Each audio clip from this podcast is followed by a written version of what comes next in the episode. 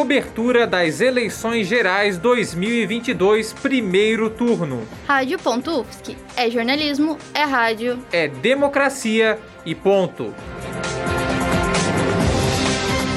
O estado do Acre possui 906.876 habitantes. Estão aptos para votar 156.454 eleitores. O Acre tem sete candidaturas para governador. David Hall do Partido Agir, é professor do Instituto Federal do Acre, o IFAC, e possui dupla graduação em filosofia.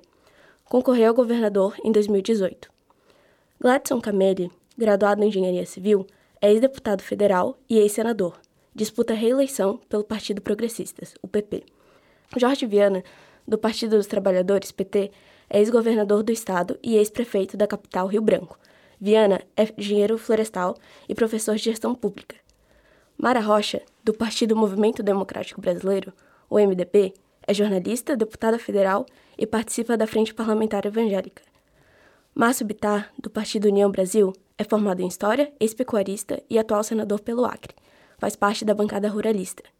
Nilson Euclides, do Partido Socialismo e Liberdade, o PSOL, é professor e possui doutorado em Ciências Políticas.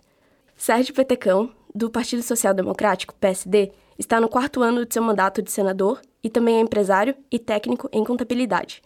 Para o Senado Federal, o Acre tem registrado oito candidaturas.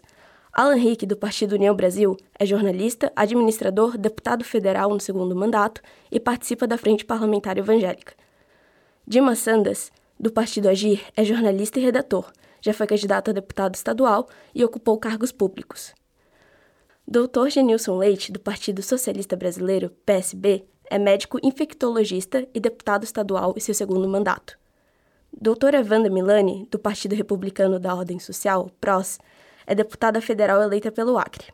Márcia Bittar, do Partido Liberal, PL, é empresária, historiadora e pós-graduada em assessoria parlamentar. Nazaré Araújo, do Partido Trabalhadores, PT, é advogada pública e ex-vice-governadora do estado do Acre.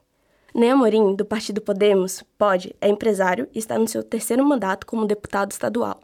Foi eleito presidente da Assembleia Legislativa do Acre duas vezes. Sanderson Moura, do Partido Socialismo e Liberdade, PSOL, é advogado e mestre em educação. Nathalie Bittencourt, para a cobertura das eleições gerais 2022 na Rádio.UFSC. Cobertura das eleições gerais 2022, primeiro turno. Rádio.UFSC. É jornalismo, é rádio. É democracia e ponto.